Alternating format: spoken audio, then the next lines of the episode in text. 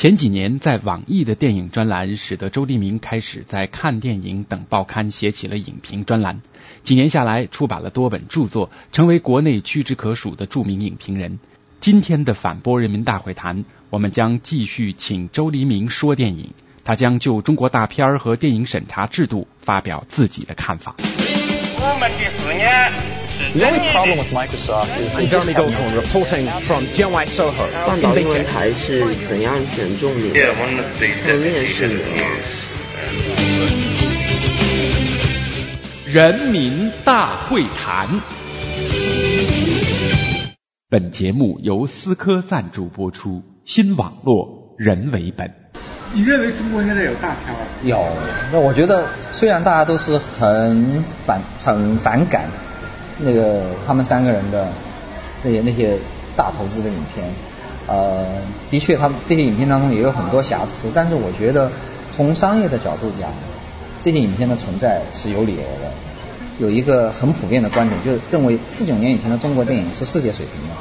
其实这句话说这句话的人，我相信他嗯可能看过一些四九年以前的中国电影，但四九年以前的西方电影、美国的电影、法国的电影。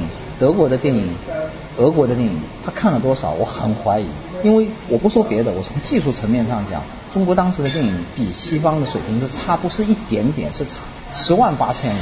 但现在一些大片应该说是跟西方的距离，应该说是已经很小了。那为什么张艺谋和陈凯歌尝试的这些大片普遍反应不好看呢？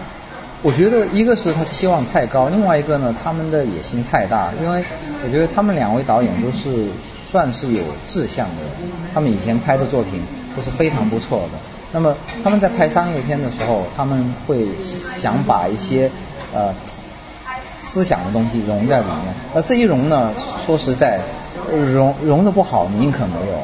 也喜欢艺术的，你把电影当做艺术的人，他觉得这里面什么玩意儿？但是把电影当做商业的人，就没有看蜘蛛侠那过瘾。因为蜘蛛侠里面传递的一些很简单的爱憎分明、善恶，就是非常非常简化的一些概念。而张艺谋的影片，你说最新的《黄金甲》里面，它里面含的东西，它就是想加很多那些就是属于灰色的道德的那些东西放在里面。那放在里面以后，很容易引起误解。我觉得这是一个很重要的。我觉得关于中国的英雄以来的影片，或甚至应该说是从《卧虎藏龙》以来的影片，都应该是他们在历史上的地位，在影史上地位有多高，其实都应该过了若干年以后，比如十年、二十年、三十年以后，才能很客观公正的评价。因为我们现在太情绪化了。因为你像《十面埋伏》是一个非常好的例子，《十面埋伏》在国内是评价非常非常低的，在西方评价又很高。所以我觉得很很有意思，很有意思，因为啊有些东西的确是要要有一个距离感，你才能够去就你现在看到的树，你要看到零的话，你一定要往后退若干步才行。那你认为华人世界现在首屈一指的你最推崇的导演是谁？我个人觉得最有中国传统文化跟中国精神的导演是李安，而且他在跨文化方面做的最好。电影检查制度你们怎么看？我个人是非常非常反对电影检查制度，因为我觉得电影里面还是有相当一部分属于艺术的，艺术的东西你把它裁剪的一塌糊涂，这个是绝对是不公道的，甚至不人道的。那么。我觉得这种东西应该是行业自律，因为在西方的话都是行业自律的。最近有两个例子吧，一个是那个《加勒比海盗》里边那个 剪了几分钟嘛，周润发的，据说剪了不少。还有现在又面临一个成龙的一个新的电影，嗯，然后说有这个反华倾向，说华人在里边打打杀杀的形象不好，说可能就根本不让进口了。我觉得这是我在那个书里面有一篇文章。你觉得这反华吗？我不觉得反华，因为说实在，你说一个好莱坞商人。他从商业利益角度，他不会来反华，因为他要这个市场。他现在的现在像好莱坞拍大片的，他恨不得反一个什么？他里面那个那个恶棍，恨不得塑造成一个外星人，因为他现在是谁都不敢得罪，因为他得罪一个一个，他如果选一个种族的人，他就把那个国家的市场的全丢了。他我不是说他，因为是他热爱中国或者怎么样，或者是是一种虚伪的客套。他现在从实际从金钱的角度。他不会来烦你，为什么？他烦你，他把中国市场丢了，没这么蠢呐，对吧？那么我觉得我们可是有人确实说看了周润发在里边的形象，感觉不舒服。那是因为我们是一直是把自己定位成一种弱势的文化、弱势的民族。我们当我们自己这么定位的时候，我们就会对在海外荧幕上出现的中国人或者是华人，就要提高到一种不实际的一种比完人更完人的一种标准来衡量。这其实你不光是这个，你大家看那个姨妈的后现代生活的时候，相对来讲，上海人抗议的不多。他其实你说丑化上海人的情节非常多，对吧？但东北人丑化，就东北人不满的抗议的，至少在网上我看到的比较多。为什么？因为上海人觉得，因为上海大家都知道是在中国是一个很很繁华的地方，所以就他有自信心，他就要很骂我就骂我吧，骂上海人都多好多，对不对？那东北人的话，他就可能在这方面他会觉得，就他比较敏感，这是很很自然的。我这要骂河南人就更骂啊！对对对，你要骂河南人的话，肯定就是这个作品就枪毙了，是吧？啊。所以我觉得，呃，这个是一种关归根到底是一种自卑感，民族自卑感。那你说，安安东尼霍普金斯他塑造了一个啊和这么变态的一个人，然后英国女王给他颁奖，给他一个爵士的一个称号，对不对？在中国有可能吗？你这是你不是把那个祖宗的那个脸都给丢丢尽了吗？因为现在进口是有限额的嘛。但是于是就造成了很多片子我们都看不到，然后当然了，就负面因素就变成盗版，很猖獗。院线现在慢慢的也起来了，那你认为中国的院线有没有必要以保护民族电影工业为名限制电影的进口？对，我觉得这个这个是从不同的角度，因为这两年呃都有参加那个上海电影节的论坛。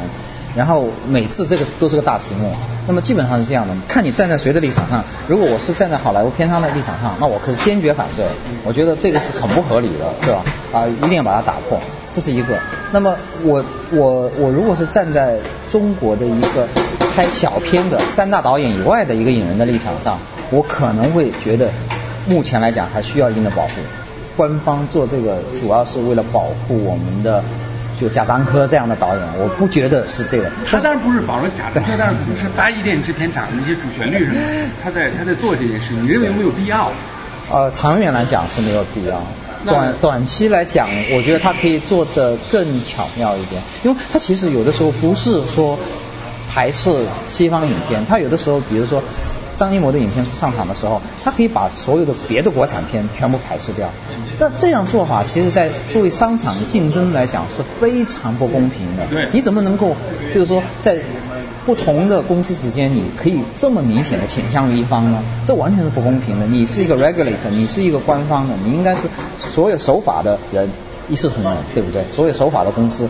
公司是一视同仁的，你只要允许他进来放，就是应该一视同仁。那短期内你认为还有必要进行一些呃进口的限制是吗？我觉得其实限制其实一从任何角度讲都不是一个最理想的一个方法。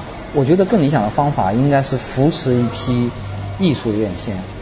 如果短期内还不得不限制，你认为二十部是合理的吗？